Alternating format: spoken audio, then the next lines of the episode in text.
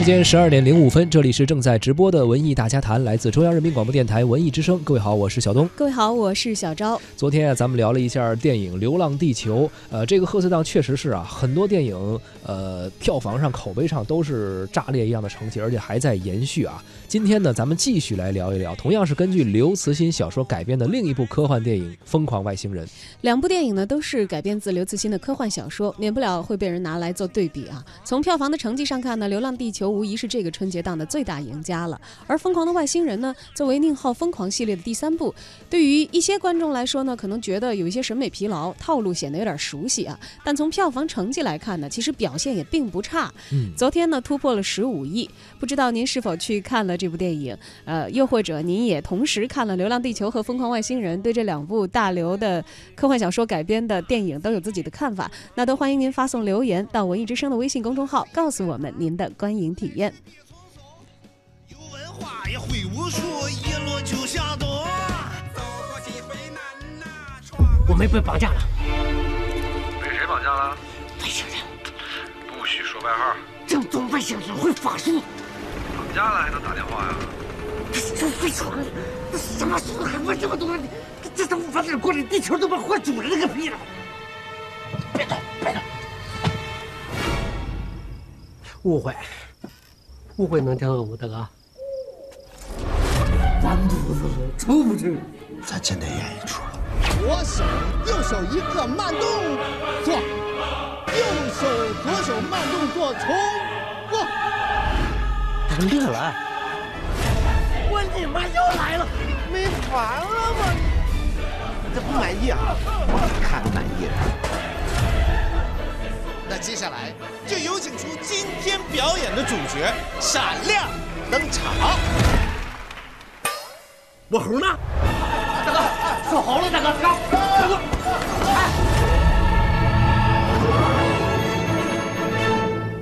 地球你呢？你随便吧。毁灭吧，赶紧的！累了。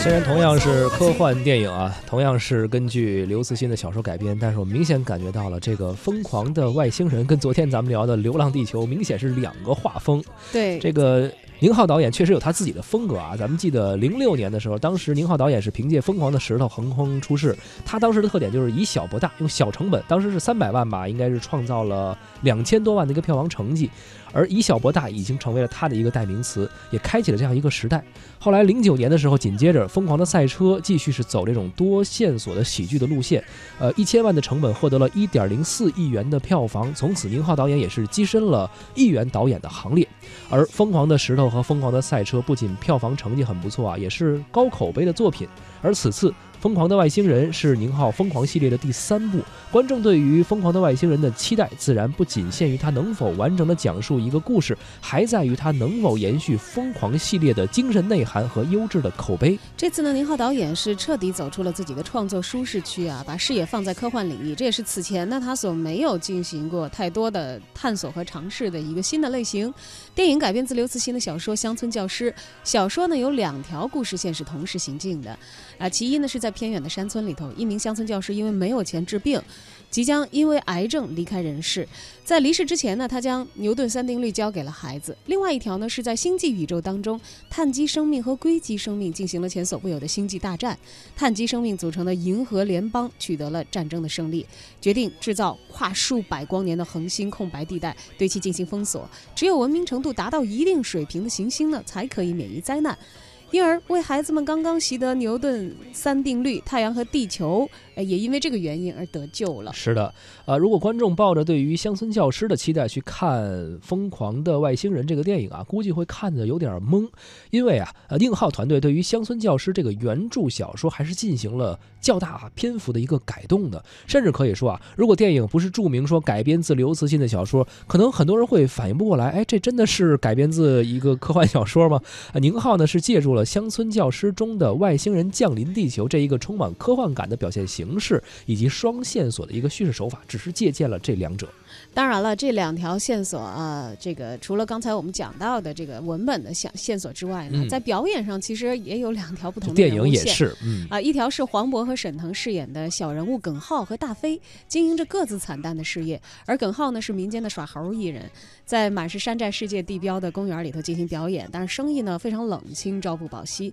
另外一条线索呢就要高大的多了，地球最强国 C 国想要独霸和外星人的建交权，这惹得外星人的不满意啊，想要毁灭地球，但是呢不慎落入了耿浩的营地。耿浩把外星人当作是来自南美洲的刚果骚骚猴，耍猴一样的耍起了外星人啊。呃，也因此呢，发生了一系列啼笑皆非的故事。曾经啊，火星人玩转地球，包括黑衣人，还有惊爆银河系保罗、解剖外星人等等，这个西方影片呢，呃，也是用喜剧电影的幽默的方方式，改变了我们原来认为的科幻电影啊或者外星人的故事，成为了科幻电影的另外一种发展形态。而疯狂的外星人呢，也是用极富中国人行为方式的哲学思考的方式啊，呃，将这类电影延续，并且进行了一个中国化的、呃本土化的一个探索和尝试。它以小见大，以喜为悲。呃，宁浩呢也是用反科幻的一个套路去演绎了一些呃别样的外星人的降临，并且将外星人这种高等生物啊，所谓的高等生物拉到了和人类的同一个水平线上。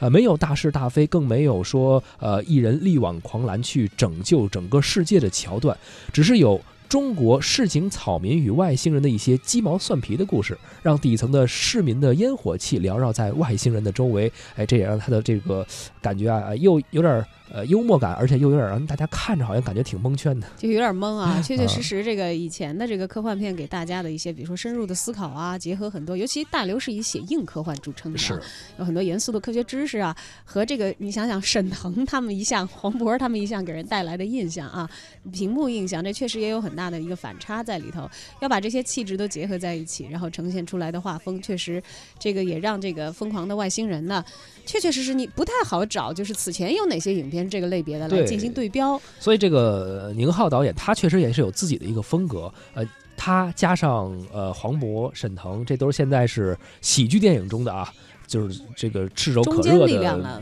对演员演员，然后他们呢进行打造，又有着非常自己独特的一种风格，这也让很多观众非常非常期待。因为很多人我们都知道，呃，宁浩他大部分作品是有点那种后现代的风格，呃，但是呢，之前几部作品没有像《疯狂的外星人》显得这么的突出。在电影中呢，其实我们能够清晰的看到啊，宁浩对于后现代的一个诠释和表达。但是作为一部喜剧电影呢，《疯狂的外星人》它既不疯狂，也不是像他过往电影那样的逗乐，它更像是说，呃，酒桌上断片之后的一个即兴的创作。呃，有一点开始的时候有点荒诞离奇呀、然后过程中呢又是那种闹剧，最后结尾呢是一个草草了事的感觉。呃，观影的过程，我们观众感觉好像也是像跟他们一起喝了一顿酒，酒局散去之后呢是一种宿醉的感觉。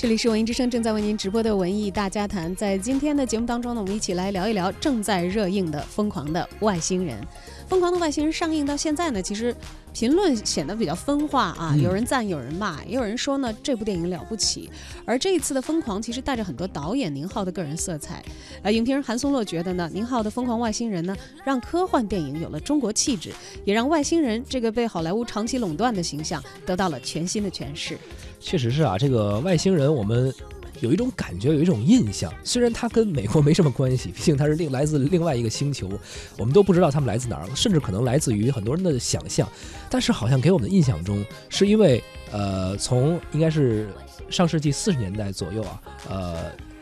就是有很多人在拍这个。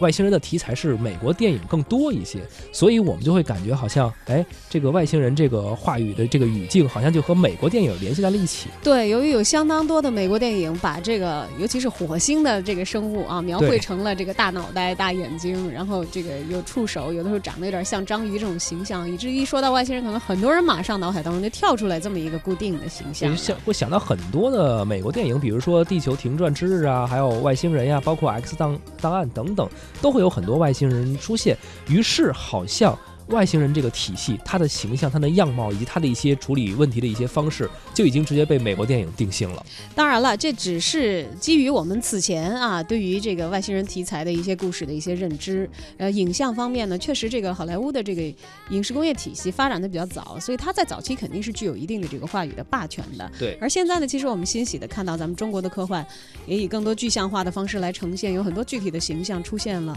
而像这个疯狂的外星人呢，它的本土气质其实除了这个视觉形象上跟这个呃美国好莱坞式的这些有所差别之外呢，它这个故事的主要驱动力也不是来自于人物内心的追求那种好像个人英雄主义或者很个人化的这样的一些西方的设置，而是在于和外力抗衡啊。因为一旦这个外力消失的话，主人公的故事也就结束了。这部影片呢，其实是抛弃了多线叙事之后一种平面化的表达，那么角色的动机和人物的性格呢，也都是符号化的。当然，这也是很多批评所集中的地方，说他没有去挖掘叙事深度的余地啊。嗯，即便它是改编自刘慈欣的小说《乡村教师》，但是在电影当中呢，也有一些批评意见说，除了外星人这个科幻的概念，其实《乡村教师》当中关于人类命运的思考的表达，在电影里头是看不到的。对，总之呢，这也是一个尝试吧，就是希望能够将呃解读外星人这个，你说电影形象也好，或者这件一个我们的幻想也好，把这个话语权能够呃让我们中国导演进行一个引领啊，是。抢回这个话语权和解释权，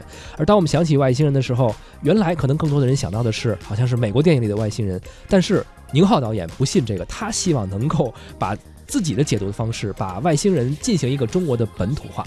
而《疯狂的外星人》又给我们带来了怎样不一样的演绎呢？我们就来听一听影评人韩松洛自己的观影感受。《疯狂的外星人》之所以好看，是因为呢，在《疯狂的外星人》里。我们看到的是一个和美国人的外星人、好莱坞的外星人完全不一样的外星人。这个外星人呢，虽然外形和我们在好莱坞电影里看到的外星人很接近，但是在性格、行为模式上和好莱坞的外星人完全不一样。这个外星人呢，外形不好看，智慧并没有更多，性情也并没有更讨喜。落到地球上，又离开超能环，就失去了全部的优势。和一只猴子没有什么两样，不得不委曲求全，被世界公园的训后员耿浩和他的伙伴大飞当猴耍，甚至呢被折腾得奄奄一息。期间呢，他还曾经拿香蕉骗猴子帮忙，也曾经骑着自行车逃跑，却都没有能够奏效。而当他拿到超能环，显示了自己的能力之后，又被世俗圆滑的耿浩和大飞。用示弱、讨好、谄媚和一顿火锅，还有几瓶酒给糊弄过去了。这个外星人的表情并没有更生动，看上去永远是那么阴恻恻、浑浑噩噩的，像一个上当买了保健品的小职员。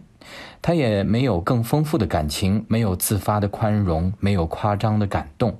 就是那么浑浑噩噩的被糊弄着、摆布着，而且呢，很容易被摆平，